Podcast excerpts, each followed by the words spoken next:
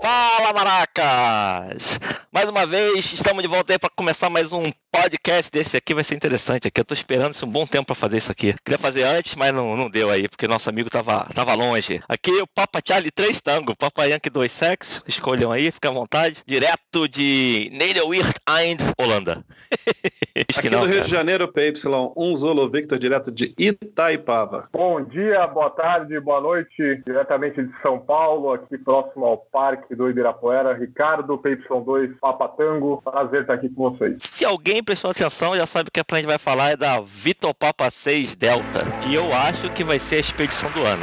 Eu acho, isso é só um palpite. Mas acho que tem tudo para ser a expedição do ano. Então a gente vai perturbar o Ricardo aí com perguntas e ele contar alguns causos aí, porque causa é sempre interessante, né? Sempre acontece alguma coisa interessante nessas expedições que ou a gente dá risada ou a gente senta e chora, né, Ricardo? Verdade, com certeza. Tem, tem uns casos interessantes aí, viu? Que vai ser, vai ser legal. Isso aqui é interessante. Eu vou, só, eu vou começar com uma pergunta bem, bem básica, que é, geralmente é aquela: é. como que você foi parar nessa expedição? Bom, gente, na verdade foi o seguinte: esse grupo, né, esse pessoal todo aí que foi para a expedição, eu já há um bom tempo, eu já conheço esse pessoal. Um deles, o, o médico, né, o Arne, November 6 Hotel Charlie, eu tive com ele uma outra expedição lá, Tango 33 Alpha, né, para Banaba. E por intermédio dele e até de outras pessoas desses eventos aí, eu comecei a conhecer alguns desses outros operadores, né, desse, dessa turma aí que, que foi para lá. Basicamente, é, em Visália, né,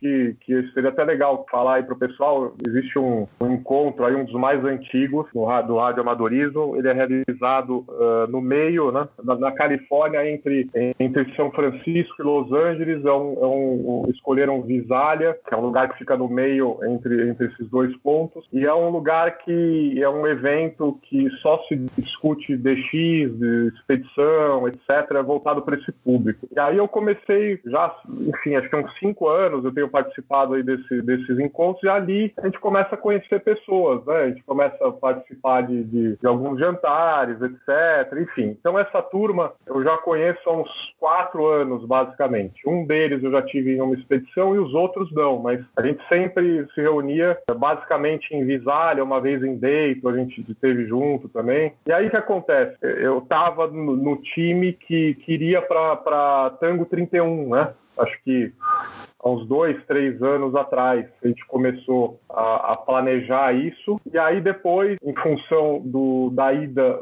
do Dom, né? Eu esqueci o indicativo dele, aquele, rapaz, aquele rapaz da Polônia, 3, 319DX, acho que é isso, né? Ele. Aí a gente resolveu o, o, cancelar o projeto e ficou um tempo, alguns meses parado, quando os, os líderes lá da expedição informaram: ó, agora o, o foco vai ser Dulce. Eles estiveram reunidos um dia lá entre eles, três, quatro pessoas, e escolheram Dulce. E foi assim, eu já estava mais ou menos no time do outro, de Tango 31, então continuei na verdade, a gente continuou o projeto, só que para outro lugar. Foi mais ou menos assim, ok? Pô, bem, mudança radical, né, cara? É, não. E aí o que acontece? O local em si, na verdade, é, a escolha uh, foi meio que. Não, nunca é aleatório, óbvio, né? É. Mas aí pesou, claro, aquela. aquela fazia 10 faz 10 anos que não tinha nada. É, claro que Dulce não tá entre os top. Não tava né, entre os top 10, por exemplo, alguma coisa assim. Mas acharam interessante e poderia ser uma possibilidade de fazer alguma coisa diferente. Enfim, resolveram mudar para isso e eu já estava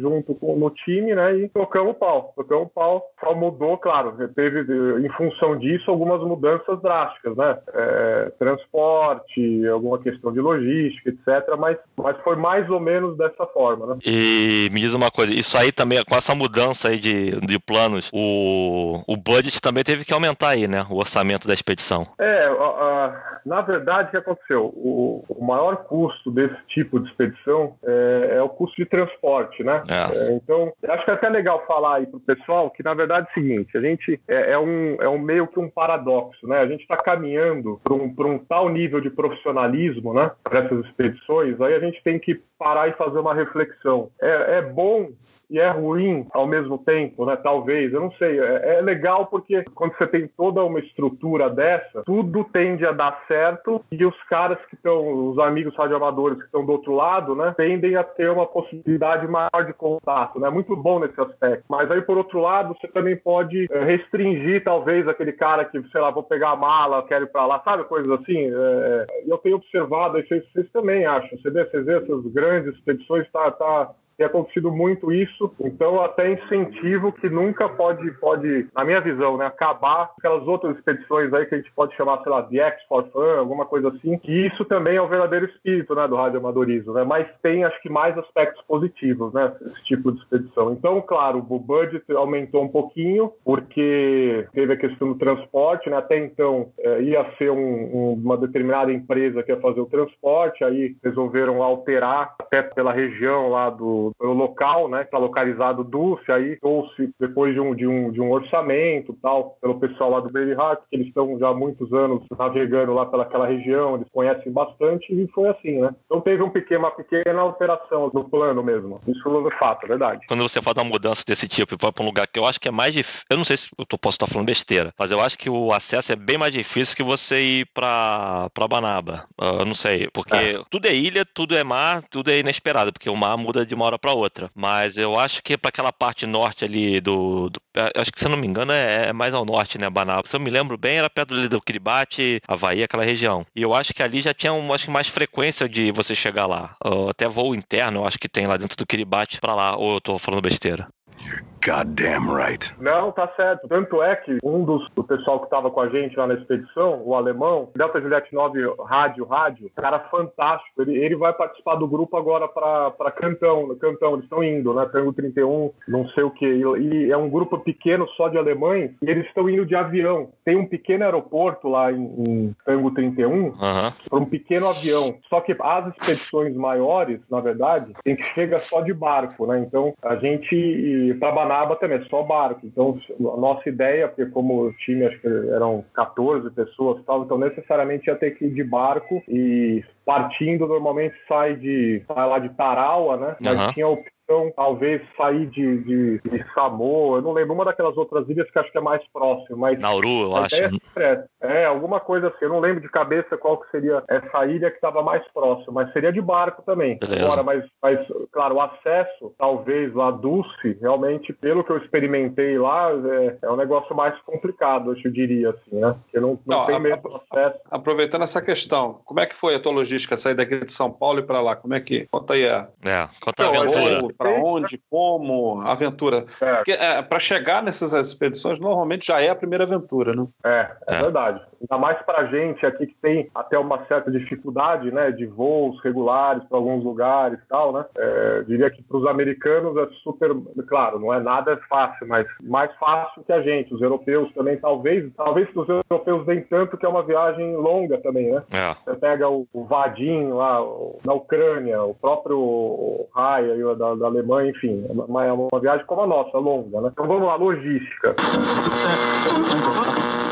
O ponto de encontro, né, depois de todos esses anos, foi mais de quase 18 meses de planejamento, né? Então, acho que é importante a galera aí saber que nada disso é feito assim no. no... De uma hora pra outra, né? Tipo, vamos é. pra lá, vamos embora, é amanhã, beleza, fecha tudo. Na, na orelhada, né? É. E, eu diria até que, putz, é um aprendizado, sabe, Alex, Fábio, animal, assim. Fico muito contente de estar junto com esses caras, porque você acaba aprendendo coisas que você usa pra sua vida, no seu trabalho, sabe, de como planejar, tudo, tudo tem que ter. É, Organização, né? Coisa, enfim organização, isso que eu acho que é o mais legal de tudo. Enfim, então foi um plano de 18 meses e uh, o plano é que no, em de, determinado dia o grupo eles teriam que, que se reunir uh, no Tahiti para dali ter a última conversa, o briefing de tudo que iria acontecer, né? Uhum. E, e, de lá sair uh, de avião do Tahiti para Mangareva, que é uma das últimas ilhas dentro daquele grupo, grupo de ilhas da Polinésia Francesa, Gambier, né? Uhum. É, Mangareva é uma das últimas ao sul, ali sul, sudeste, né? Para baixo ali. Uhum. E dali o barco já estava esperando, ancorado, atracado lá no no, no, no, pequeno porto e de lá a gente saía para navegar para Dulce. Então, qual foi meu roteiro? Né? Para se chegar na Polinésia Francesa, a gente tem um caminho mais fácil. Que é pelo Chile, né? É, Chile, Ilha de Páscoa e Papite lá. Chega é. lá, chega lá na, na, no Tahiti. Só que acontece, esse voo, ele é um voo, acho que tem uma vez por semana, se eu não me engano, ou duas, acho que uma. Eu até conversei com uma guia lá depois no Tahiti. Tem um voo por semana, é um voo operado pela Latam. Eu senti muita dificuldade em, em entrar em contato com a empresa, sabe, via telefone, não sei o que, muita, muita dor de cabeça. E o preço também estava um pouco elevado. É, é absurdo. É, e o principal é que se eu conseguisse um voo da Latam, não seria compatível com a data que eu deveria estar lá, né? Então, é, vamos supor, a gente, uh, eu, eu, tinha que estar lá no dia 15. Dia 15 era o deadline, assim, 15 de outubro para a gente estar lá. E porque no dia 16 de manhã partiria o avião para Mangareva, né, de lá. Então eu não consegui pela Latam arrumar esses, esses datas, esses horários, não, não teve jeito. Aí o que, que eu fiz? Eu fui é, via American Airlines, saí daqui de São Paulo, fui para Los Angeles. Putz, uh, pra descer de volta. É, então eu fiz uma viagem de mais ou menos uma média de 12 horas, né, daqui até Los Angeles, 11 horas e 30, 12 horas. Aí de lá o avião chega normalmente de manhãzinha, né, 7 da manhã. Aí de lá o próximo voo partiu às 4 da tarde para o Tahiti. Mais 12 horas ou não? Não, 8 horas e pouquinho. Então é uma empresa que chama Air Tahiti, Nui, que faz code share com a American Airlines. Então, aí eu cheguei lá no próprio dia 14 à noite, se eu não me engano ou dia 15, eu não lembro direitinho, mas aí a gente chegou lá mais tranquilo. Foi a única forma que viável, né? E a volta foi a mesma coisa. Saí de lá, fui para os Estados Unidos e de lá para São Paulo. Então a logística de, de passagem de aéreo foi essa, né? Certo. Aí depois, Fábio e pessoal, a gente chega, chegou lá no Tahiti, cheguei à noite, aí a gente teve um dia uh, cheio, né? Então encontrei o pessoal lá de manhã no café da manhã. E, coincidentemente, de Los Angeles até lá fui eu e o Arne, no November 6 Hotel Hotel Charlie. Ele foi no mesmo voo, a gente já tinha mais ou menos programado. Foi legal que a gente foi conversando é, e tal. É bom. Aí a gente chegou lá à noite, de manhã a gente tomou café, eu conheci o resto do grupo, que tinha alguns, principalmente o pessoal da Europa. Aí o Jack, né, da Nova Zelândia, lá, o, é, Zulu Lima 3, CW, talvez não. Eu acho que é CW. É, esse cara é fantástico. Aprendi muito com ele também. É CW, Zulu Lima 3 CW. Tá? É. Não conheci ele pessoalmente. E aí a gente encontrou todo mundo, batemos um papo, conversamos. Aí nesse dia eu fui com eles lá conhecer um pouco a cidade. Aí à noite a gente fez um jantar, a gente teve um, um, uma conversa entre todos ali sobre a expedição, quais são as expectativas, o que, que poderia acontecer. A gente teve uma palestra do Arne sobre os problemas médicos que poderiam acontecer, né? Uhum. Isso tudo no é, Tahiti ainda. Isso tudo no Tahiti lá, lá no hotel, né? É. Aí, depois de tudo isso, aí a gente partiu para o dia seguinte, saiu o avião também lá do Tahiti, a gente saía para aí saía para Mangareva. Aí lá de Mangareva, a gente Mangareva pegou... fica fica na Polinésia Francesa. Ainda fica ah, na é. Polinésia. Na Polinésia ainda também. É a ah. última ilha ali, eu acho, antes de cair para Pitcairn é. e, e, região. É isso aí, é o, é o, último grupo de ilhas mais ao sul ali, sul, sul sudeste, sudeste, né? É. Sudeste é o, é o caminho mais próximo ali que o pessoal normalmente costuma sair para essas ilhas, aí, Pitcairn, né? E aí foi legal também, nesse dia ainda no Tahiti, a gente teve um a gente não, na verdade, né? Foi o, os líderes do time. Eles tiveram um jantar para finalizar os últimos detalhes com o Nigel, né? Que, é o, que era o proprietário do Braveheart e, o, e, o, e os filhos dele. O Nigel não foi, foi o, filho dele, o, que é o capitão do barco, chama Matt, e um outro chama Daniel.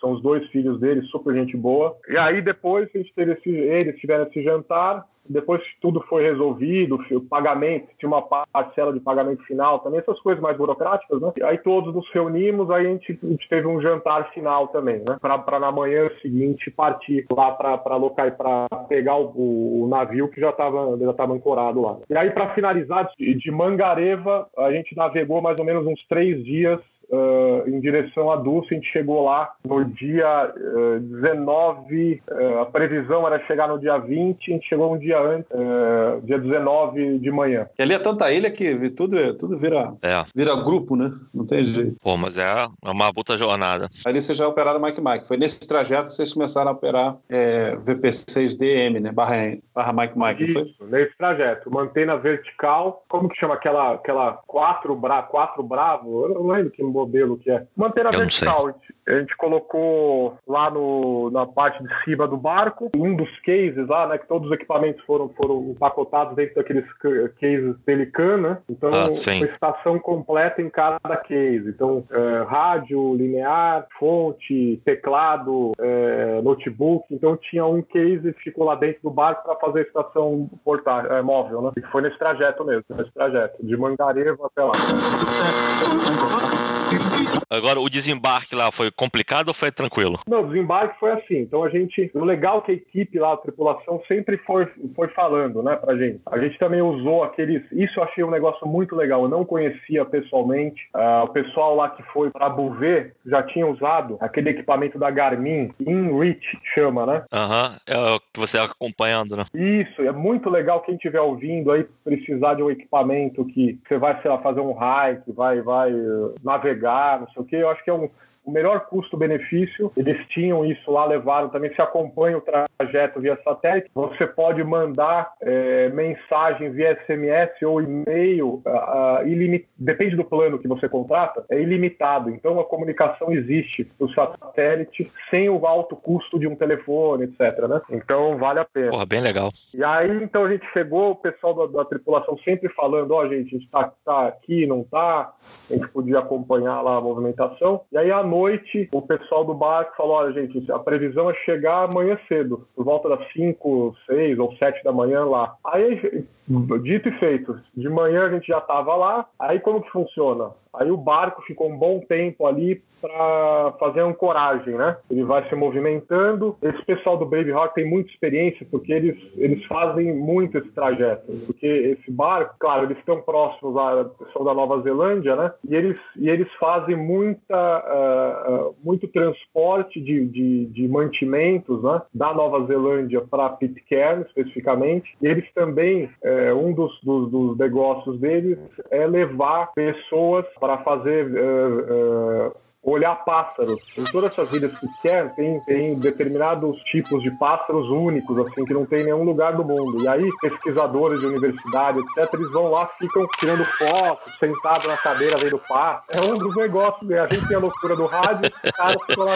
vendo é. pássaro. Né? Fala, coisa de maluco, né, rapaz? Lá pra ilha pra ficar olhando passarinho, rapaz. É verdade. E aí, puta. Aí é um dos trabalhos dele. Então eles vão muito, muito não, né? É, mas vão, conhecem aquele pedaço do oceano, né? Então é, foi, foi tranquilo. Então a gente ancorou, depois da ancoragem, como que funciona? O, o capitão do barco, os dois filhos do, do Matt, o capitão e o Daniel, eles, uh, o barco ele tinha uh, dois bots, né? Com motor potente, não lembro quantos HPs, mas aqueles bots são dois, aí eles, eles usaram um para fazer uma, uma, uma viagem assim de, de verificação qual que é o melhor ponto para descer ou não, porque o barco ficou ancorado no mar, né, antes dos corais, né, que é uma barreira, né, esse atol é um atol, né, é, dulce, todo em volta cheio de barreira de corais, né, corais, etc. É, então o navio ele nunca pode entrar lá próximo, ele fica bem ao fundo, né, depois da arrebentação, e o, o bote que foi o transporte para tudo, pessoas, equipamentos, etc. Então eles fizeram uma primeira viagem próximo lá ao local, possível local de desembarque. Aí depois eles voltaram. Aí depois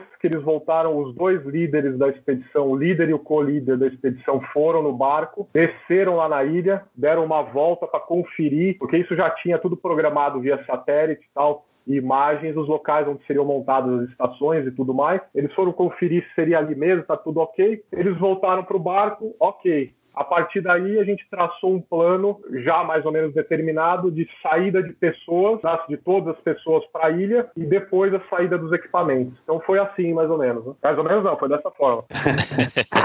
então, pelo menos foi bem organizado, né? Faz o, primeiro de reconhecimento, mas então, quer dizer, pelo menos foi tranquilo, não tinha negócio de ficar esperando muito ou estava meio revolto o mar. Então, não, pelo menos não. o desembarque. Porque eu lembro que eu escutei, uh, as notícias foram rolando na internet, que na hora de sair é que tiveram que sair um pouco pouco antes, porque Sim. ia vir uma tempestade ou algo assim, ou a maré ia, ia ficar imposs impossível de, de fazer o trajeto e retirar os equipamentos. É isso mesmo.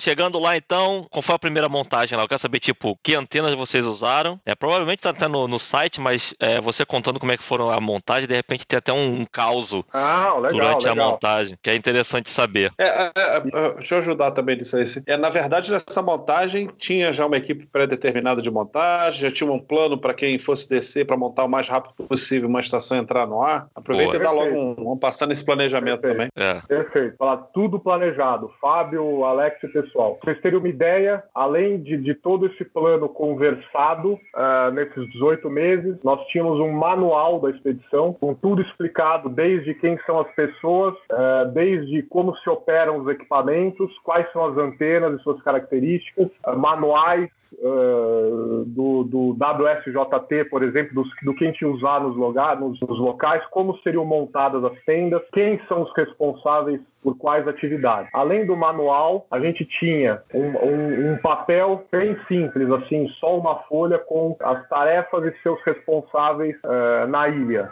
Então, por exemplo, eu fui o gerente, a gente chamou sempre de. Era assim, tinha o. Para cada cada coisa tinha um gerente e, e, mais um cara, sempre duas pessoas juntas. Então eu, por exemplo, fui o gerente da tenda de SSB. O gerente da tenda de CW tinha o gerente, o manager das antenas do campo de SSB, o manager das antenas do campo de CW e tinha uma equipe, equipe de antenas, equipe uh, de SSB e equipe de CW. Então só para vocês terem uma ideia, a gente chegou, uh, primeiro todos desembarcaram, aí foi uma, um dos causos, assim, é esse. Uh, que acontece? Lá é um atol, né? Então tem o mar de um lado, depois tem uma vegetação bem rasteira, assim, arbustos não muito, não muito grandes, e logo depois tem a lagoa, né? Que fica dentro do atol. Então o primeiro ponto foi o seguinte, independente de, das responsabilidades de cada um, o líder chegou pra gente e falou, gente, preciso de todo mundo para começar a limpar as áreas onde a gente vai montar tudo. Então a gente começou numa tarefa junto com o pessoal do Braveheart e nós, a, com facões, com pá, com um monte de coisa de ferramenta para a gente cortar um pouco, sabe, as árvores, não sei o que, para deixar as áreas limpas para montagem das tendas e de, dos locais que a gente ia ficar. Então essa foi a primeira tarefa na ilha. Então a gente certo. ficou, a, ma a, maior parte da equipe ficou na área onde seria uh, estruturadas as tendas de SSB, o local de, de, de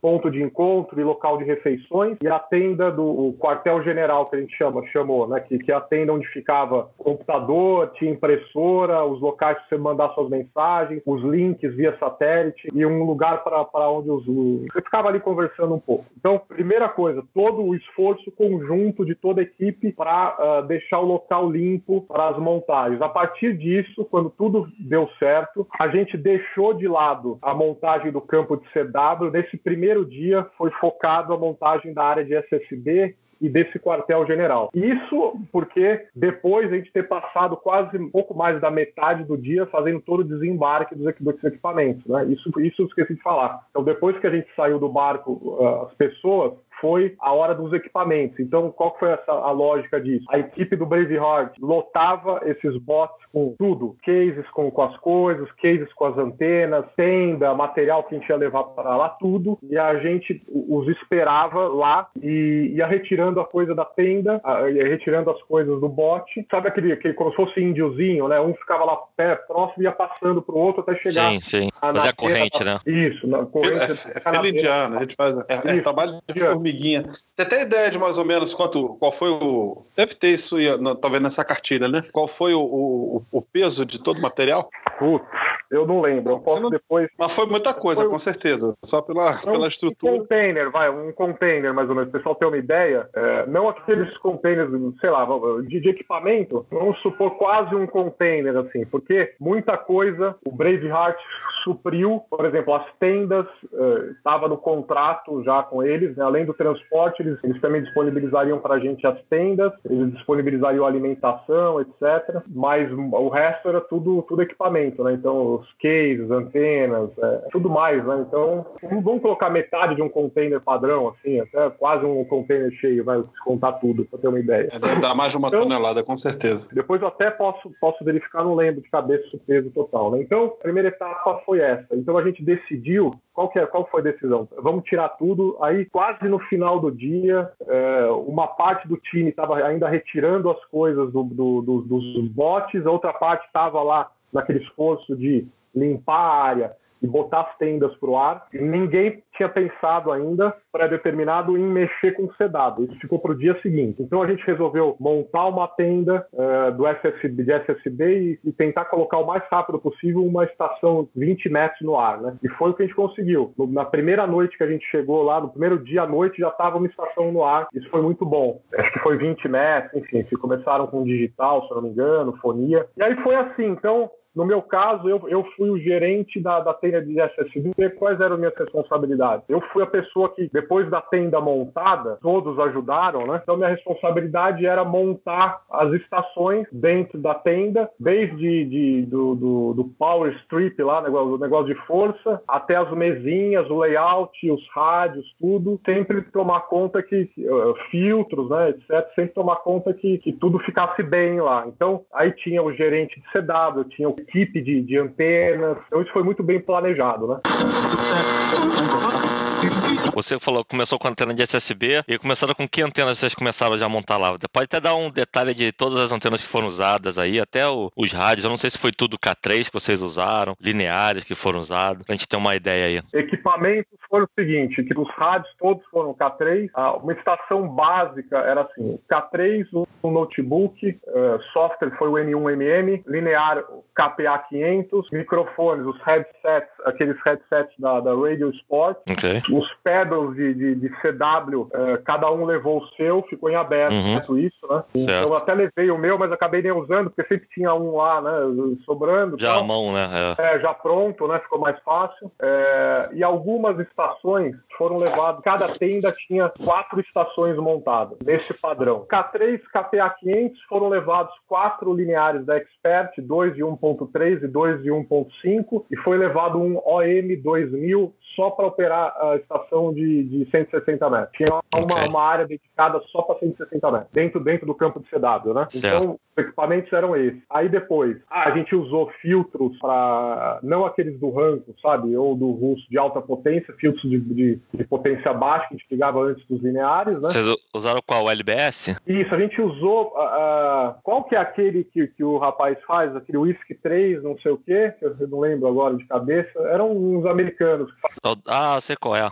Sei qual é. Enfim, depois eu até vejo, mas eram, tinham vários setzinhos desses filtros. Né? Tinham, uhum. Na verdade, foi um para cada estação. As antenas eram ligadas, a gente tinha um painel, né? Painel de entrada e saída da antena. Ficava mais fácil trocar, né? Tudo manual, mas ficava mais fácil. Tinha um painel de acrílico, né? Onde você põe embaixo a entrada e em cima a saída aqueles conectores uh, UHF em aberto, né? Uhum. É, só para você botar as antenas. E vamos lá para as antenas, então. Houve uma divisão a, a, a operação ela, ela, se deu uh, em dois campos diferentes: o campo de SSD e o campo de CW, que estava distante mais ou menos uns 2 a 3 quilômetros. Ô, oh, louco! É, isso dava mais ou menos, sei lá, uns 20, de 20 minutos, quase meia hora andando de um campo para outro. Se vocês analisarem a, a imagem da ilha, é, num dos cantos, é que é difícil, depende da perspectiva, né? Da onde a gente, a gente desceu com o barco, a área de CW estava na nossa, nossa ponta norte, né? Então, que era uma área melhor, assim, que eles entenderam que poderia ser uma, é uma das melhores áreas ali da ilha Acádia, né? Porque Dulce, embora seja um atol, essa ilha Acádia que é a maiorzinha, né? E aí tem, tem três outras pequenas ilhazinhas que nem, nem,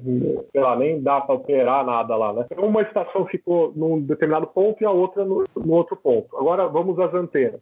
Na área de SSB, o que foi feito? Não estava no plano ter antena de 80 metros, 80 e 160 na área de SSD, então não foi feito isso. Antena para 40 metros, uma Foursquare, feita pelo, pelo, pelo alemão, o RAI. Os controlezinhos, para aqueles controles da Contec, sabe, de, de da, do, da direção Sim. e alguns equipamentos, algumas partes da DX Engineering, enfim, só os mastros né, que eles construíram tal, mas enfim, foi uma Foursquare para 40, depois para as bandas altas, todas verticais, aquelas uh, VDAs e as SVDAs, né? As VDAs, a tradução é essa, é Vertical Dipole Array, né? Então, antena de polo. Ah, ok. E na vertical? Na vertical, na beira da água, para 10, 12, 15, 17. Só em 20 também eram verticais, mas aqueles de dois dipolos, né? Dois mastros fasados, né? Então, você eventualmente podia dar um direcionamento uh, para a antena. Conceito de antena vertical na beira da água, esse é o ponto, né? 40 uh, Foursquare e depois depois, no meio, no, no, no meio do, da expedição, a gente colocou uma verticalzinha lá para 30 metros, porque 30 metros estava tão bom, tão bom. Sim, eu consegui falar com vocês aqui, cara. Foi excelente. Então, então 30 metros estava tão bom, a previsão era só lá na área de CW, então a gente, como estava muito, muito bom, a gente resolveu montar mais uma antena de 30 metros para fazer na área de SSB, sei lá, digital, FT8 em uhum. 30 metros, porque ficou também direto essa, essa, essa, coisa. E lá na área de SSB também foi montada,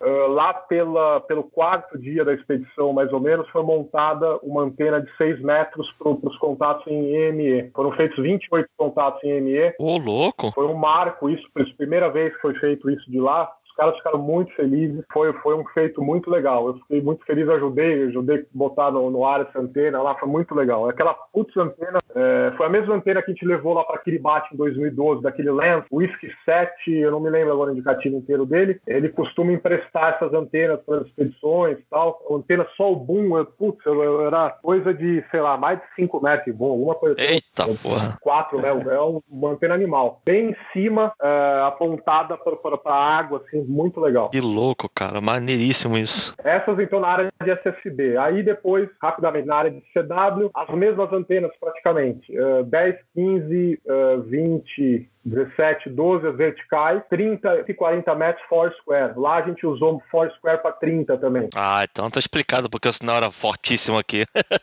área de CW. E antenas de banda baixa, vertical para 80 metros, aquele, aquele sabe aqueles maços da Spider Beam, com papel capacivo e tal, para 80. E para 160 também, eh, dois mastros da, daqueles grandes lá da Spider Beam, eh, com um dipolo, né, ligado, fazia quase um L, assim, meio invertido. Então a ideia foi, foram usar verticais também para a banda baixa. Em algum momento o Vadim chegou a fazer, na metade para frente, ele fez umas bevers de fio assim uh, uh, enterradas no, no, no areia, areia tal. Uh, deu, deu certo, deu um pouquinho de interferência depois, a gente já foi até desligado, mas funcionou bem. E o macho que vocês usaram lá foi o de 18 metros ou foi aqueles de 26, 22? Ou você não lembra? Eu não lembro de cabeça, mas foram os maiores. Acho que foram, foi talvez de, de 26, tal. O macho tava, então, era os maiores. Eu, eu não participei ativamente da, da, uhum. das montagens da, da, da, antena, mas se eu não me engano eram os maiores maços. Caramba, excelente, cara. Muito bom. É, o sinal de vocês era muito bom. Eu esperei primeiros dias, né? Porque para mim não dava, né? É, descalço fica difícil, né? Mas aí depois foi, foi começando a diminuir um pouco a intensidade da galera. Eu dei azar que a primeira vez que eu trabalhei fui copiado pelo Y3 Tango duas vezes, em 30 e 40. Oh.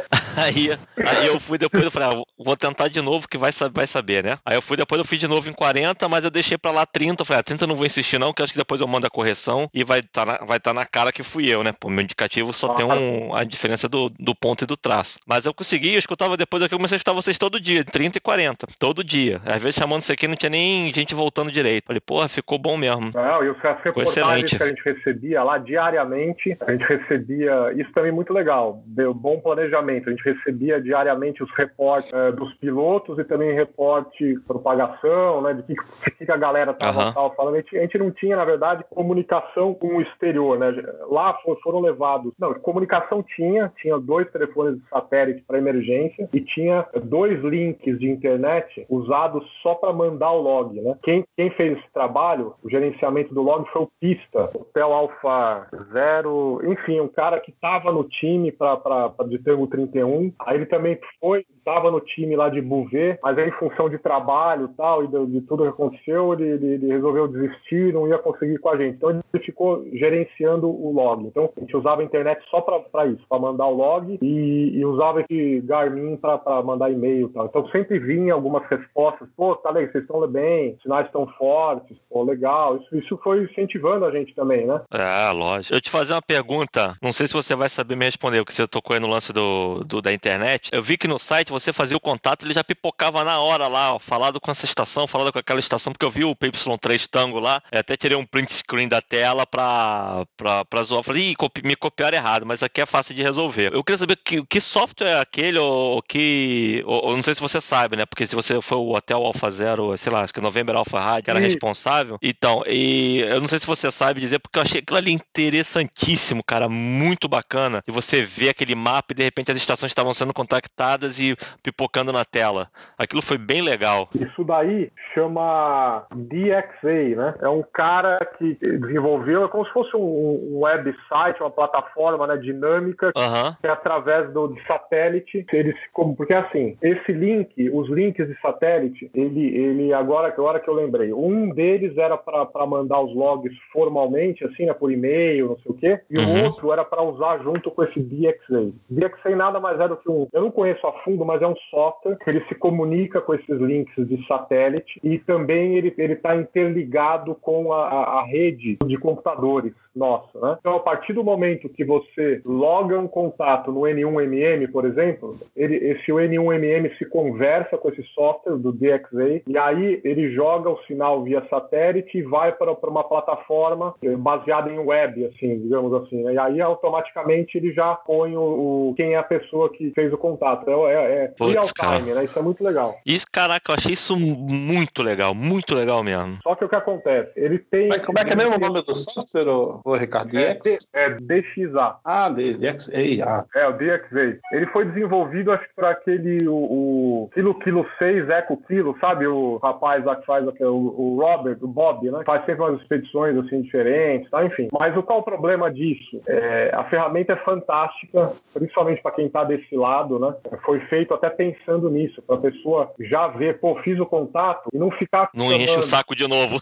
Não, é, é basicamente isso. É isso que foi desenvolvido. Para ele não ficar chamando, impossibilita de outras pessoas fazerem o contato, né? Pode dar problema. Só que, como ele trabalha com satélite acoplado, esses links de satélite, então sempre dá problema, porque cai o link de satélite, Ah, aí isso não funciona, aí cai a rede. A gente teve muito problema entre rede de computadores, usando o N1MM. Então, foi até falado depois da expedição, voltando àquela questão do profissionalismo. Depois da expedição, ainda no barco, a gente fez tipo um debriefing, né? O que, que aconteceu? é, um Lessons Learned. É, e um dos pontos foi esse. A gente teve problema com rede, o N1MM. O que, que pode ser feito para melhorar? Vamos testar outros softwares ou vamos desenvolver? Porque esses caras, grande parte deles, os caras da Califórnia ali, eram todos de TI. São todos caras que trabalham Ah. nessas putas empresas, os caras manjam tudo. Então, para eles, é assim, pô, então vamos pensar em desenvolver um- um- uma aplicação para resolver esse problema, sabe? Não, vamos testar outra coisa. Então ficou nisso. Então tem esse ponto em aberto. O problema do DXA é, foi isso, que às vezes caía a rede, caía o link. Então, não funcionou 100%, mas sempre quando estava tudo, tudo bem, a rede e o link, o link, o link 99% estava tava ok, mas a rede do N1MM às vezes dava um pau. Tanto é que a gente mudou a comunicação da área de SSB com o CW. No, no, no, no início era uma anteninha normal, depois a gente botou um mastro lá de não sei quantos metros de altura e botou uma anteninha direcional lá para Não, uma IAG, é. uma IAG. Dar um booster no. Aí melhorou bastante. Mas foi, mas foi isso. Acho que esse DXA é uma ferramenta muito legal. Eu achei fantástico. E a gente que tá lá, porque qual que é o objetivo? Até indo no, no objetivo da expedição, né? Era, até no manual isso. Primeiro, proporcionar o, o maior nu- número de, de all-time new one para a galera. A ideia sempre é Isso. e ficar pelo menos uma estação 24 horas full time, que seria 20 metros, né? Que é a probabilidade. E aí acho que a gente conseguiu até mais. Pô. Foram acho que 23 mil e poucos all time new one, quase 30 mil contatos só em FT8. Pra mim foi também, pô. Não, foi, foi muito legal. Ivan. 113 mil de contatos. Se eu te fazer só outra pergunta, não sei se você vai saber responder. Esse DXA aí, é, no caso, vocês, como estavam num lugar muito remoto, que não tinha um link de internet, vocês usavam o satélite para fazer essa, essa ponte. É. Se você for para um lugar que te prover a, a internet, ele também funciona ou é só especificamente para usar link de satélite? Eu acho que deve funcionar. Eu não saberia É porque ele tecnicamente. é baseado em web, né? É, Então. com certeza, acho que funcionaria assim, viu, Alex? Eu vou botar o link do, do DXA aí no post depois pra galera, quem quiser, tiver interesse em pesquisar e saber como É, funciona, bem dá legal. um clique lá e dá uma lida. Pelo mais ou menos que eu entendi, a ideia é que no futuro, talvez o, o custo-benefício de tempo e, e preocupação talvez não valeria a pena, entendeu? É, Entendi. Pô. Claro, isso. Às vezes, putz, a gente perdeu muito tempo tentando resolver alguns probleminhas é, com essa questão do DXA sei que de repente poderia estar esforço, ser um esforço em outras coisas. Foi só esse ponto que ele ainda está na, na, fase de reflexão, né? Mas foi bem legal a ideia, cara. Eu curti, porra, demais. Eu, eu também sou, trabalho na área de TI, então achei isso, cara, muito Não, fantástico, muito legal. Estudado, isso é fantástico. Eles usaram, eh, teve umas duas, acho que Herd Island usou isso. É, a VK0EK. É isso mesmo. E umas outras é. duas expedições, acho que eles usaram. É muito legal, muito legal mesmo. Deixa eu te fazer agora uma outra pergunta que eu, tô, eu tenho curiosidade de saber, que essa é expedição grande, né? É a expedição bem planejada, como você disse, é 18 meses. E geralmente tem o pessoal do, do sponsorship, né? O pessoal que dá o suporte aí faz o é. patrocínio. É, eu quero saber o seguinte: é, como que é feito esse patrocínio? Se elas só, tipo, só dão equipamento para vocês levarem e depois devolverem? Ou também eles colocam dinheiro para ajudar nas despesas? É. Ou esse dinheiro só vem da comunidade realmente que faz, pô, não, legal, vamos ajudar, que nem o pessoal fez no Brasil, o pessoal faz aqui com o Jax Foundation, o German Jax Foundation também, o GDXF, o Euro, European DX Foundation também, tirando também o dos Estados Unidos, ou também essa, essas empresas, né, tipo, a, no caso a Elecraft, que foi tudo usado da Elecraft, e a Expert, acho que pelo que você falou, a maior parte do, dos lineares também foi da Expert, é. e a antena, vocês, pelo visto, vocês tudo foram feitos por vocês, né, então é. não teve nenhum patrocínio de antena. Como é que é feita essa parte de patrocínio? É, é bem ativo ou você realmente tem que se lascar com o budget e botar bastante dinheiro? Não, não. Isso que é muito legal e depende também muito de quem está coordenando isso, né? Alex, Fábio e pessoal. É, e o nosso cara, puta, o Jean, Kilo 5 Golf Sierra, é um dos caras, assim, top em logística e finança, né? Então, tanto é que todas as, expedições anteriores que eles fizeram, né? Esse grupo, é sempre o Jean, o Jean que, que, que coordenava tudo isso. Ele é um cara muito, muito bom, tem que ir atrás também, né? Não é simplesmente esperar. Então, como que funciona isso? Até bom para o pessoal entender, já vou entrar também até numa questão de, de financeira, assim, como que funciona mais ou menos um projeto desse. Primeiro, claro, tem a definição do lugar, né? Eu acho que é o principal, óbvio, né? Quando você vai para uma expedição, lugar. Depois você, você pensa, é possível chegar lá? Ou não é possível? Qual que seria mais ou menos uma ideia de, de valor para chegar lá? Depois que, para mim, a gente pode até entrar nesse, nesse ponto mais tarde, acho que é um dos pontos principais, depois da escolha do local, a escolha das pessoas, que não adianta nada. É, isso é até legal para desmistificar um pouco. Uh, muita gente acho que pensa, ah, sei lá, tem um custo, sei lá, vai, só estou colocando valor X, né? custa um milhão para você fazer um projeto, metade desse valor tem que vir do, vem do time, quem, quem bancar a divisão disso entra um negócio desse. Não, muito pelo contrário. Acho que a escolha das pessoas que participarão de um negócio desse, é, é, é para mim, é o, é o ponto crucial depois da escolha do local. Porque relacionamento né, interpessoal, acho que é tudo num lugar desse. Né? Pode dar problema, pode dar briga, um querer matar o outro, enfim. Então tem, tem que escolher as pessoas certas. Né? Esses caras, por exemplo, fantásticos, eles se conhecem desde criança, né? É, fazem com, com testes juntos, enfim. Então é, é mais ou menos essa relação que, que, que se tem ainda, tem que conhecer e tal. Aí você tem um custo total da expedição. O negócio mais caro de tudo isso é o transporte. O barco e o que vem junto com o barco, né? os acessórios, aí incluindo uh, container, né? desembaraço de container, transporte de container, etc. Então, como que é feito isso? É feito um plano inicial, pelo menos o custo de transporte, normalmente o time que paga, porque esse valor é antecipado, né? Na verdade, você paga antes, você faz um contrato. Estou só falando para essa minha experiência, que foi a primeira experiência assim, mais Sim. séria, assim, né? Que parece que é assim que funciona mesmo, né? Então você tem um contrato com, com, com a embarcação, sei lá, vamos supor, 500 mil dólares. Não, não foi isso, longe disso. Eu estou dando um, um, exemplo. Vai custar 500 mil dólares, você vai ter que me fazer um pagamento, sei lá, um ano antes de X, depois você faz três, quatro pagamentos até seis meses antes da viagem, de tanto. Esse valor, ele é dividido entre, entre os componentes da expedição. Por isso que normalmente, para você integrar é, essas expedições, claro, além de ser convidado, não sei o que, você conhecer algumas pessoas, etc., você tem um custo. Normalmente é o custo não para pagar para estar tá dentro, é um custo de transporte. Basicamente é o transporte, porque o resto tem alguns custos adicionais e que aí podem ser pagos pelo, pelos integrantes, mas eventualmente o resto, aí tem o custo individual, né, de cada viagem individual, hotel, essas coisas, é tudo a gente que paga, né? Não tem nada a ver com a expedição. Então, meu custo para chegar lá até Mangareva e voltar, hotel, não sei o quê, tudo pago cada integrante paga né, o seu. Então, o resto normalmente vem de patrocínio. Então, da onde que vem patrocínios? Quem dá dinheiro mesmo, quem financia, primeiro os próprios integrantes que pagam, basicamente o transporte, alguma coisa a mais, depois vem as doações. Doações das fundações, tipo North California DX Foundation, um exemplo, uh, tipo uh, Swiss Foundation, lá, aquele clube da Suíça. Os caras fazem doação em dinheiro. E isso normalmente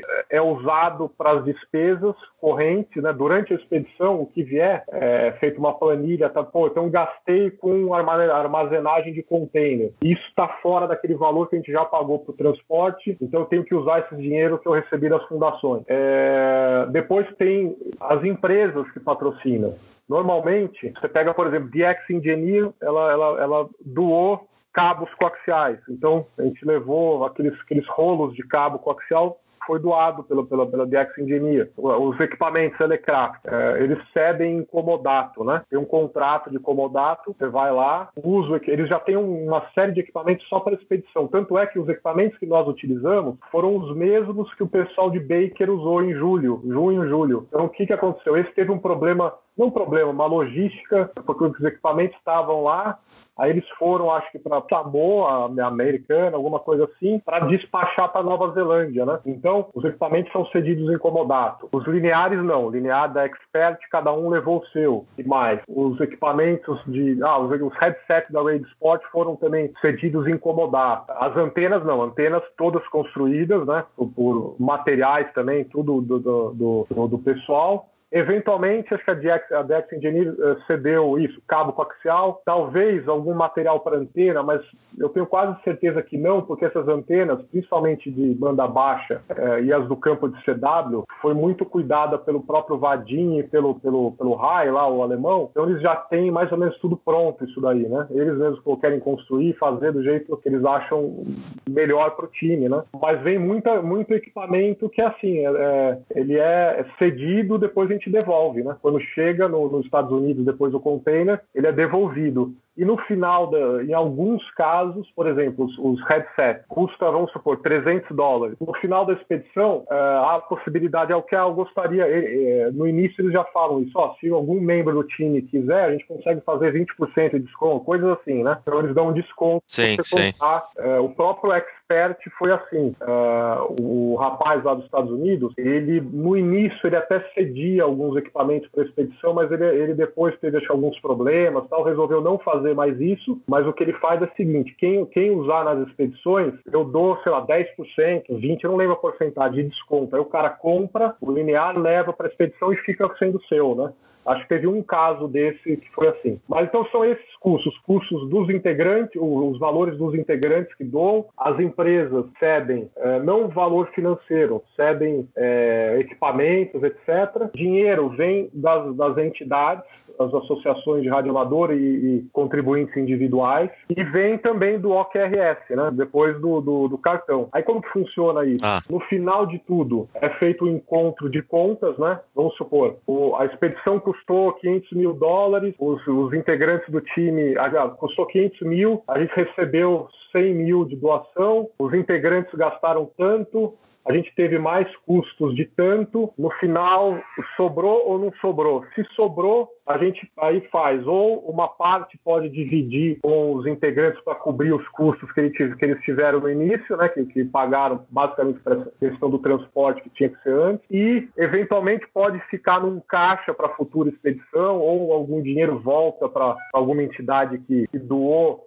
para ser usado em outra expedição. Basicamente é assim que funciona. Né? É interessante. Você tem o, o, custo total da de quanto custou a expedição do total? A, a, por volta Olha, de expedição girou em torno entre, entre 200 e 300 mil, mais ou menos. O barco foi uns 100 mil e pouco.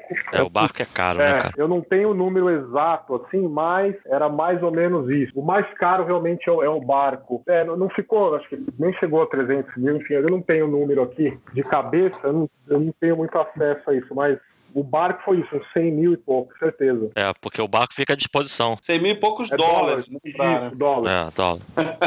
dólares, para vocês terem uma ideia. Ah, tem o custo também, um custo bem alto é gasolina, né? Gasolina a gente paga, né? Então, eu diria até, sei lá, não sei quantos mil dólares só de gasolina para estar à disposição também lá, né? Então, o é. barco é um contrato que contempla não só o transporte, contempla ficar lá ancorado full time durante a expedição, contempla a alimentação de todos esses dias, desde que você entrou no barco, é, contempla, claro, o lugar para você ficar lá, né, dormir, não sei o quê, e com, é, a gente não dormia no barco, né, a gente dormia sempre na ilha, nas tendas tal, mas eles cederam todas as tendas, tudo, tudo, tudo, essa parte de infraestrutura, então era assim, durante a expedição, sempre full time também tinham dois integrantes da tripulação na ilha conosco, para ajudar em tudo, também para fazer a alimentação e cuidar de tudo que precisava alimentar os geradores com gasolina, tudo eles que faziam. É, os geradores eles cederam também, estava no contrato. Então é um contrato interessante que contempla bastante coisa, né? Então, e, e, acho que é um caminho, porque eu lembro que se discutiu bastante, pô, melhor até se o navio já tem alguma, alguma estrutura dessa, nosso custo eventualmente pode até se reduzir, né? Porque você não tem que ficar preocupado em transportar tenda, gerador, não sei o que, Sim. influencia em E são coisas pesadas, é. né? Cara. É. é. Então foi uma boa, foi uma boa isso eles, eles terem isso também para aceder, né? Muito legal. Você tem aí o número final de quantidade de QSOs? Ó, o número final que eu tenho foi o que está publicado no site, que é, acho que cento. A gente não tem um número final, final, final, assim. Foram 112 mil e pouquinho. Puta merda. Vai falando. 112.042, para ser exatos. Ah, você achou no site? 52, eu já tinha notado isso. 52% é, então, eu, do, do, dos QSOs. Isso em, em 10 dias? 10 dias, então, isso foi muito legal. Olha, putz, eu fiquei muito impressionado, muito feliz de, de, participar desse time, porque só tinha fera lá, meu, também, né? Eu como operador, digo assim, né? É, imagino. E, e, e sabe o que eu tava até conversando lá com o pessoal, com o Fernando, né? Com, com, com o Alan, lá durante o Contest, eles mesmos comentaram lá também o legal disso, sabe o que foi? Foi um misto, porque realmente é totalmente diferente um conteste de uma expedição, né? A forma de operação, velocidade, como você vai, vai, vai administrar as coisas, mas esse mix de caras experimentados né, de expedição e caras que, que são ferrados em conteste, que tinha muito, principalmente os americanos lá, meu, é, os caras tudo contesteiro, até o próprio Jack, enfim. Então isso acho que foi um plus, sabe? Foi um plus muito legal esse mix que deu certo. Então, caras que têm experiência em, em operar conteste com, com, com operação também em, em expedição. Isso foi muito legal, foi muito comentado lá na, na entre, entre os participantes. Né? Foi um dos pontos interessantes. O, Alex, eu achei muito interessante fazer esse, essa menção e acho que com a experiência do Ricardo aí ele vai, pode ilustrar isso. É, eu achei impressionante o número de, de, de contatos de CW chegando a 52%, né? Que, ou seja, mais da metade da operação foi feita em CW e com aí com o advento do FT8, que todo mundo fala aí que ah, acabou o radioamadorismo, agora só vai ter FT8. O FT8 ficou somente, né, podemos chamar somente, né, apesar de ser uma modalidade bem nova, né, com 21%, ou seja, 24 mil QSOs, né, foram feitos de FT8, Bastante, cara. ficando muito próximo da quantidade de SSB. Ou seja, é para desmistificar um pouco isso aí, que, ah, não, só tem radioamadorismo de FT8, ah, a propagação tá tão ruim, era até para a gente ter comentado disso da propagação, até anotei aqui, mas eu acho que já está aí na, na, no, no, meio do caminho, a gente falou bastante sobre isso, é, é que independente do ciclo, da baixa do ciclo, ciclo, né, que é uma expedição enorme, com esse número de QSOs, né, 112 mil QSOs, é, mais de 112 mil, né, 112,042, na baixa do ciclo. Então, é, é, a questão que a gente que eu quero colocar aqui e deixar ilustrado para o nosso é, é, ouvinte assíduo, que continua sendo a grande X da questão da propagação, continua sendo a atividade. Dulce criou uma atividade de 102 mil QSOs em pouco mais de 10 dias, né? A operação vai até menos, como a gente comentou agora há pouco, sendo que uh, não ficaram presos somente no FT8, que está virando aí uma, é uma coqueluche, né? Fazer um comentário também, porque você falou do FT8. Eu, eu, eu tô vendo tanta gente usar somente FT8 hoje em digital que praticamente eu tô vendo o RTTY fechando o caixão já, cara. É, eu acho que o RTTY não fechou o caixão ainda por causa dos contestes. Se não existisse conteste, já estaria com certeza com o fecha, caixão fechado. Daqui a pouco desenvolve aí o software para ficar melhor ainda do que da expedição, modo conteste, faz 300 QSO ela por uma, de uma vez e acabou, cara. É. Acabou o modo digital, vai ser só a FT8. É, já tá entrando agora a 77 tinha, bits. a gente tinha bem uh, várias estações no, no, no, no, RTTY também. Tinha um pessoal bom de RTTY. A gente procurou, claro, FT8 é. sempre, porque tinha uma estação sobrando lá, FT8. O que que acontece? É, sempre assim. Teve um, um, ponto, como existia essa distância entre os, os dois campos, uma galera que no início estava prevista para circular entre os dois campos, é, preferiu ficar no campo de SSB porque pela distância, teve um período que choveu torrencialmente e até perigo assim, porque é tudo coral, o pessoal tem que andar, então aí o pessoal resolveu ficar lá e também fez um esforço de FT8 também muito e atingiu as expectativas, porque foi, você pega esse número, acho que é o maior número de expedições, claro, teve o Baker, né, que foi acho que a primeira, mas a gente atingiu um número elevado de FT8 e isso é, atingiu um dos objetivos nossos que era fazer com que todos tivessem acesso a um contato de lá, né? Uh, All Time New One. E, e, o FT8 ajudou muito isso. Então, foi muito legal. É.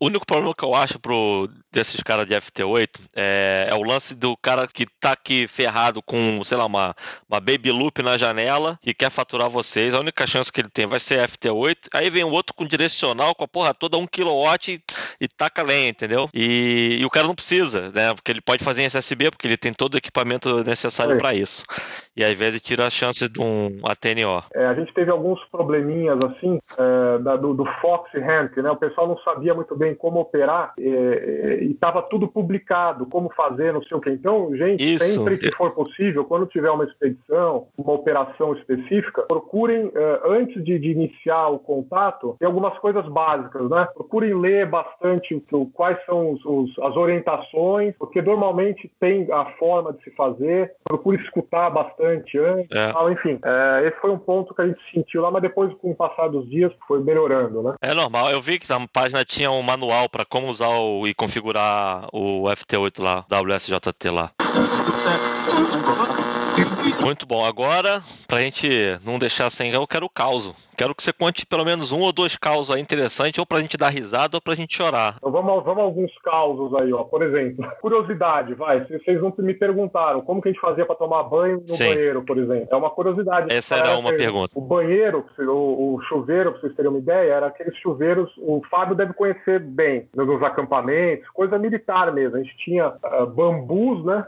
Três bambus segurando uma uma roldana, não era balde, era como se fosse tipo um capacete de borracha, assim, que a gente jogava água dentro, e aí por elevação, né, você puxava esse negócio e estava conectado numa mangueirinha e saía água, né? Então era um banho ao ar livre, assim, atrás da lagoa, né? Tinha, tinha a estação, o campo de SSB, o quartel-general, aí a gente andava alguns metros, já dava de cara na lagoa e o banheiro estava bem, bem em frente, bem em frente à lagoa. Então você tomando banho é, lá. Mas é, era água doce? Era água. Ah, então, isso era um dos, pontos do barco também. A água doce foi cedida pra gente, eles tinham uh, dessalinização lá dentro do barco, então a gente levou água potável também, tudo isso incluído. Então, Pô, show de bola. E tinha osmose é. reversa, provavelmente, né? A dessalinizador. Isso, isso mesmo. Isso. É isso mesmo. Uhum. Então sempre é. tinha uns galões de água lá. Claro que a gente usava com uma certa limitação, né? Porque ela, uh, era aquele banho. Eu, eu, por exemplo. Banho europeu. É. Um a cada três dias. É, não, mas é isso não. Cara, foi a primeira vez que eu fiquei assim mais sujo na minha vida foi eh, desde o início que a gente desembarcou na ilha, meu primeiro banho, porque o chuveiro também começou a ser construído depois do terceiro, quarto dia. Eu fiquei uns três, quatro dias sem tomar banho. O cheirinho tava bom lá, hein? Putz, e aí tem o problema de não entrar não pode entrar na lagoa nem no mar, porque é perigosíssimo, tem tubarão. Eu falei, aí eu vi, a gente viu os tubarões mesmo, tem mesmo, tubarão, tem não sei o quê. Caraca. E, a, a temperatura é. é alta, não? Média? Ah, então, ah, só no primeiro dia, no primeiro dia foi um sol tremendo. A partir do segundo dia, eu fiquei até surpreso. É, começou a ficar sempre nublado, meio da expedição. A gente teve uns dois, três dias, chuva o dia inteiro, torrencial, de manhã à noite. A gente até fez um, uns reforços na barraca para entrar água. Aí, mais para o meio, para o final, manteve, manteve o tempo nublado. Um dia ou outro, um solzinho de leve, mas sempre tempo nublado. A chuva normal, chuva com, com raio? Como é que era o tipo de chuva? Não, muito, muito vento, vento, não, sem raio, muito vento e aquela chuva que não para, sabe? Ficava o dia inteiro, a noite inteira, é, muito barro, tal, mas essa, isso ficou dois dias. Depois voltou ao normal, chovia um, alguns períodos do dia, né? É interessante a chuva é, muito tempo, né? Normalmente, quando você está em ilha, assim, experiência minha, alto mar e tal, você tem ondas que passam de chuva, né? Que eles chamam de. de, de é, como é que é o nome, rapaz? Agora me fugiu o termo usado para é, é, mas, mas é, é, é, igual uma tromba d'água, exatamente. Mas é, é, uma nuvem que passa pesada e descarrega, né? É, não é uma coisa comum, né? A minha vida, pelo menos eu nunca é tinha percebido pancada. isso. É, ficar um tempão assim. Ah, mas viu, Fabio, acho que foi, não, na verdade, o, o a chuva, acho que foi até me, me, mesmo isso, uns dois dias, três no máximo, mas o tempo ruim que permaneceu, né, sempre. Esse nublado eu achei muito estranho mesmo. Não, não, não é mesmo. É porque não, não tem, tem continente, né? Na teoria é. você tem, para segurar nuvens e fazer um, um, É, não tem montanha, não tem, tem montanha, nada também pra segurar. Né? É. Umidade para você é. segurar, né? Estranho. Mas que bom, né? Foi bom. É igual aqui, aqui é a mesma coisa. então, o chuveiro, um ponto curioso, Outro ponto curioso para a galera saber, que eu não imaginava, não tem mosquito, não tem mosquito nenhum, nenhum, nenhum, nenhum. Nunca vi isso numa ilha assim, é, com vegetação, não tem mosquito. Você fica sem camisa, não sei o que, não tem nada de mosquito, nada, nada, nada. Porra, que beleza. Muito legal isso. Uh, depois do banheiro, tinha um chuveiro, aí uns 100 metros para frente do chuveiro, ainda... Na, na... Tinha um buraco na areia. Isso, um buraco lá. aí botaram o, barco, tinha aquela, uma cadeirinha, sabe, de com um buraco no meio? É, aí só que eu posso ser sincero, meu, chegou no, alguns dias, aí eu ia lá perto, não dava, na boa. Eu acabei fazendo meu próprio buraco, eu tô, tô abrindo uma coisa particular. É igual o cachorro, marcou o território e ficou ali, né? Eu achei um lugar lá pra frente, falei, não vou, não vou, eu não vou fazer esse negócio assim, porque tava, tava dureza, cara. Esses meninos de apartamento é um problema, rapaz. Ah, mas Fábio, tava, tava dureza, porque você chegava lá, imagine tudo aquilo lá acumulado, não sei o que, aí tinha, não era mosquito, mas tinha as moscas, então, ah, enfim, aí eu falei, meu, não vou nem ferrando ficar aqui. Foi até legal, fui, fui descobrindo e tal, acho que fiz o meu próprio buraco. Então, essa é uma curiosidade.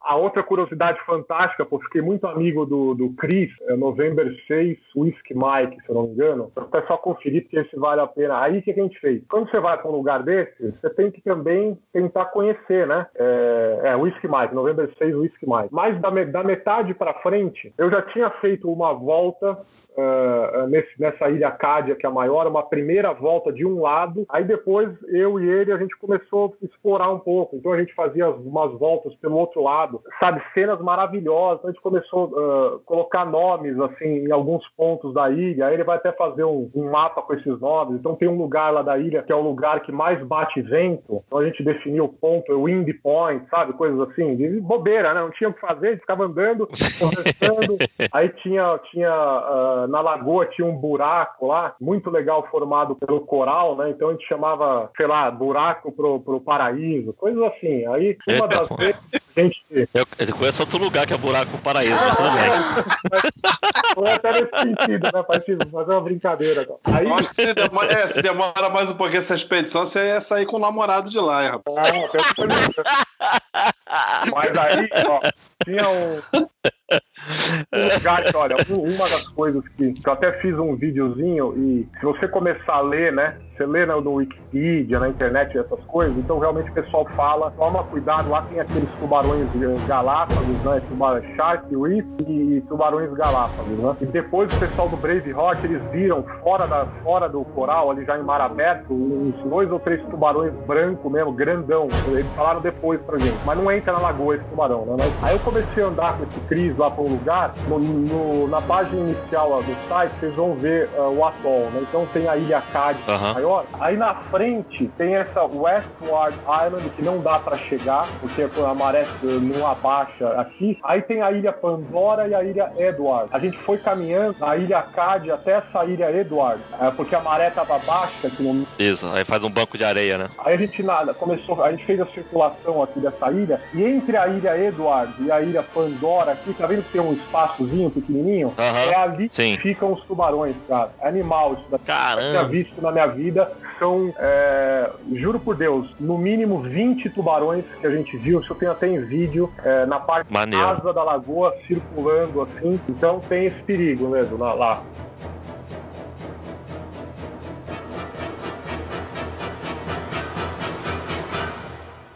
Ah, Puta, agora para finalizar mesmo. Eu levei lá para os americanos. Agora vem. Agora vem a boa, Léo. Agora, agora, agora vem a boa. É, levei lá latas de feijoada, pô. Eu comemos feijoada em indústria. Oh. Até uma foto eu vou, vou, vou mostrar para mando, mando para vocês depois. Pô, manda aí, manda aí que se quiser eu ponho no, no post também, ou então me dá o link para onde ela estiver aí que eu ponho no post pra galera ver. Não, eu vou te mandar essa foto eu mando. Eu tinha combinado com meu amigo, na verdade, só para contar essa história da brincadeira. Eu tenho um grande amigo meu que é o, que é o, o Joe, né, o Zezinho, WB6 BJM, ele mora em Los Angeles, né? É americano tal, mas tem um pé, pé no Brasil. Aí sempre quando eu vou para lá, eu costumo levar algumas coisas, incluindo feijoada, é, essa de lá enlatada, né? Levo sabonete febo, levo um monte de coisa para ele lá, doce. Só que a minha mala, como eu, eu voei daqui de São Paulo, foi eu peguei minha mala lá em Los Angeles e fui e dei lá no, no sabe conexão, voo de conexão, você despacha a mala e eu esqueci de tirar tudo bem. Tudo isso, eu fiquei desesperado. Puta, Zezinho, né? Eu chamo ele de Zezinho. Esqueci suas coisas. Aí ele que deu a ideia, Ricardo. O Fred também. Eu falei com o Fred, eu falei, Ricardo, meu, faz o seguinte, você vai levar esse negócio lá para os americanos comer, leva tudo lá que vai ser uma festa. E fui mesmo. Eu levei, então um ponto legal foi isso. Então tivemos feijoada brasileira, acho que Bordon, lá em... É a Bordon, é a... É. em lata, né? Feijoada em lata. Lá em Uma, uma, foi, foi uma peidação depois incrível lá também, né? Eu imagino que ficou essa barraca depois. Só uma nuvem verde. Legal. Se legal. ele feijoada bordão de lata, você imagina se você levar uma original e fizer assim, imagina. Ah, sim, é. Rapaz. Ah, mas outra coisa boa, comida muito boa, viu? Os caras lá do, o cozinheiro do, do, do Braveheart, é esse que, que foi aí, o cara fantástico. Charlie, o nome dele, tem que registrar isso. Cara, comida boa, gostei. Eu, eu, eu tava até com essa pergunta aqui anotada aqui para ver, vou, vou escalar aqui agora. Como é que era a comida? Você já tinha falado que a primeira logística já tinha, já tinha riscado um pedaço, a segunda se ela era de qualidade. Agora você fechou aí. Não, excelente comida. E a comida já tá tudo no barco, né? Então tudo, tudo foi, foi já já veio uh, lá da, da, Nova Zelândia, enfim, já está tudo, tudo no barco. Né? Então, pra gente fechar, você por acaso vai fazer algum post, algum blog com, com fotos e tal? Porque aí eu posso também botar o link pra galera acessar aí Não, e ver como é que foi tô, alguma. Eu tô finalizando é, um artigo, assim, bem detalhado, Sim. sabe? É, eu, eu até escrevi já, vou fazer uma revisão, aí depois eu mando pra vocês, pra galera ver e tal. E as fotos, na verdade, eu costumava uh, publicar no, naquele Flickr, mas aí vai acabar agora a conta grátis e tal. Mas eu, eu, eu publico na nuvem, já até publiquei assim que o pessoal lá é, pegar as fotos e, e, forem fazer alguma coisa lá, tiver tudo consolidado, eu mando o link para vocês. Então, rapidamente isso vai acontecer. As minhas fotos Beleza. Publicadas na nuvem, uh, naquele Google Drive, Google Drive não, no, acho que no Word Drive, One, OneDrive, né? Do, do OneDrive, OneDrive. Microsoft. Então é. depois eu vou, assim que eu finalizar o artigo, já vai ter umas fotos, tal, mando para vocês e depois eu já vejo as fotos também, que acho que falta incluir algumas fotos, tal. Mas com certeza Beleza. isso aí é para a comunidade. Acho que a ideia para finalizar mesmo, gente, primeiro, pô, é, para mim é, foi um orgulho de estar com esses caras, de aprender. Depois, o orgulho de, de, de ter falado, né, com o pessoal, muita gente é brasileiro, América do Sul, e agradecer também todos o pessoal daqui que todo o apoio, né? doações, etc. Pô, isso é muito importante. E a gente tá, fica orgulhoso, né, de estar tá lá, né? Os caras perguntam, ah, pô, não sei o quê, como que é, é pô, legal. Isso talvez é, uma, é, um, é uma, é um caminho, uma porta de entrada para a gente estar tá sempre participando, né? Sempre que possível, claro, né? Participar desses negócios, que acho que é, que é válido sim, a gente, sim. a comunidade e tal, né? Ah, é bem legal. É muito show. O, o Fred que tá sempre nesse buraco aí também, né? É, ah, sim, o Fred, o cara fantástico. Pô, e, é. ele também tá, tá, sempre participa disso, é verdade. Beleza, show de bola. O que eu vou falar agora aqui pra galera que tá sempre ouvindo a gente aí, né? Essa massa incrível de radioamadores que nos escutam. de vez em quando lá é bom colocar, eu sempre aviso aqui antes, né, pro pessoal colocar alguma. escrever alguma coisa lá, botar algum post, é, ou enviar e-mail com alguma dica, alguma coisa que de repente seria interessante também falar, porque às vezes a gente puxa assunto aqui o que vem na cabeça ou que pega alguém que esteja disponível e a gente consegue fazer um sobre algum assunto, como a gente fez com 80 metros com o César, às vezes a gente tenta falar de outro assunto, a gente vai falar sobre o CQWW também no próximo, no próximo podcast, que já aconteceu o CQWWCW. E então o pessoal pode ou botar um post lá durante o nosso. É, eu digo, fazer um comentário dentro do post do, do podcast, ou enviar um e-mail pra gente lá, né, que é o contato maracasconnection.com e seguir a gente aí no Facebook, na nossa página, no Twitter aí também, porque é bom pra gente poder saber, pra gente começar também a tentar ajudar e tá, vir com um artigo, com algum programa interessante também pra galera ouvir e ou se empolgar, porque isso é um tipo de coisa que realmente dá uma animada, né? Ouvir essa, essa história do, do Ricardo, eu, eu acho isso muito interessante, dá sempre uma animada. A gente sempre tenta é, levantar esse, esse aspecto durante o podcast, com o Fábio trazendo estatística, comparação de antena comparação de desempenho, que aí o pessoal de repente também tem, pô, tive um estalo. Eu usei muito dessa vez, pela primeira vez, é, as dicas do César, que a gente teve a conversa sobre 80 metros, de aproveitar o primeiro horário da manhã. Eu vi o bolo durante a noite, para mim não dá, que eu tava descalço na, no contest. Aí quando começava a chegar de manhãzinho, eu vi o sinal do cara já começava de 0, 1 para 3, eu falei, é agora que eu tenho que tentar. E aí funcionou aí as dicas do César para fazer 80 metros. E então é isso que eu quero ouvir de volta. O que que vocês gostariam de ouvir para a gente tentar planejar, pegar alguém com experiência que saiba bastante sobre o assunto para trazer aí as dicas para a galera. E essa história do Rick hoje sobre expedição deu uma deu tipo, assim, aquela clareada, aquelas perguntas que a gente diz, porra, esses caras aí gastaram quanto? Como é que vem o dinheiro? Como é que os caras conseguem levar equipamento? Como é que toma conta disso? É tudo uma estrutura muito bem organizada que leva às vezes mais de um ano, no caso aí dessa, dessa expedição, que foi um ano e meio, e às vezes, como aconteceu infelizmente com a de Bové, né, que não tem plano B, não tem como nem ter plano B. Não dá, não dá. A ilha é super perigosa para atracar, o tempo não estava bom e acabou, tipo, eu não diria indo por água abaixo, mas dá aquela desanimada que a gente até sente do mesmo não estando lá, a gente sente que, putz, cara, imagina todo o esforço, todo o planejamento para tudo dar certo e você tem a causa da natureza que é imprevisível. Não é controlável, né? Não tem jeito. Uma informação, acho que ao encontro disso que você está falando, só o pessoal ter uma noção também. Por exemplo, numa expedição dessa, você não entra uh, se não tiver, primeiro, você tem que ter um seguro de vida e médico, não, de vida não, seguro médico uh, que comporte evacuação do local. Claro que aí não vai, não vai dar para se evacuar nada, né? mas uhum. que é, é, um dos requisitos, você tem que apresentar um seguro que, que te, se acontecer algum problema, uh, vão dar um jeito de te jogar jogar daqui três dias lá para Polinésia e você vai, ou seu corpo vai ser, vai ser de volta para o Brasil, ou você vai para o médico. Você tem que ter esse, esse seguro que, que, que, te retire de algum lugar próximo. Isso é um ponto. Outro ponto, você assina, dependendo da expedição, quando o negócio é muito sério, e esses caras são muito sérios, você assina um termo de responsabilidade, é, sabendo é. do que você está participando. Também se assina do risco, é. um, é. do risco. E um contrato, como se fosse um contrato, e é um contrato mesmo, é, assumindo as, as responsabilidades que você tem também com a expedição. Então, por isso que é um negócio muito sério, que é, que é legal acho que o pessoal ter, ter conhecimento, assim, só complementando. Só para fazer um comentário. Então, quer dizer, se você fizer um seguro meia boca, você é largado lá na lagoa para virar comida de tubarão. É, pode ser, é verdade. na verdade, de qualquer jeito, né?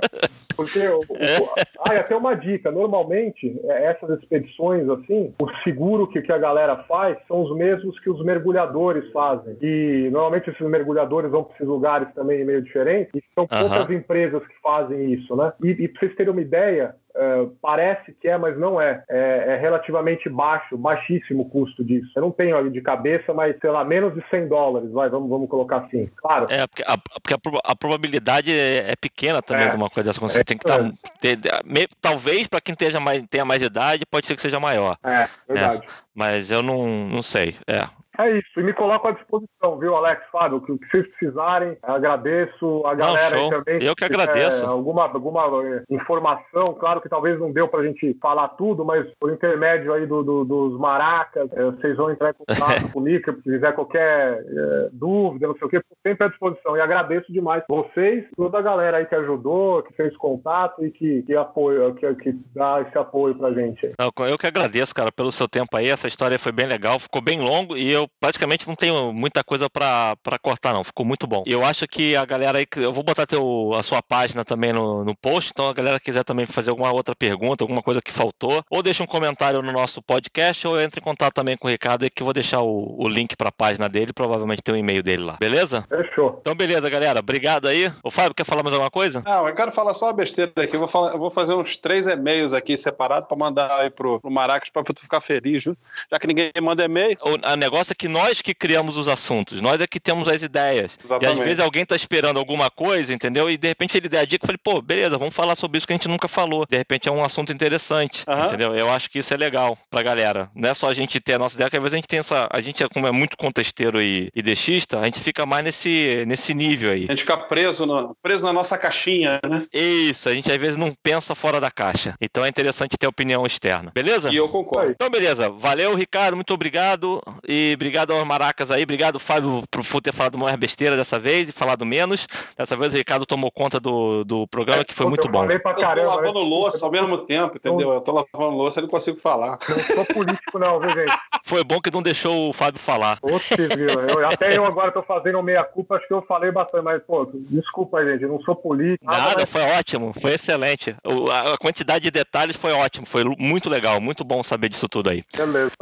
Eu vou ganhar meu cachê, Ricardo, nas tuas costas hoje, quase é. não falei. Galera, valeu aí, obrigado. 73 pra todo mundo, valeu, Ricardo, valeu, Fábio. Um abração. Um abraço, valeu. até mais.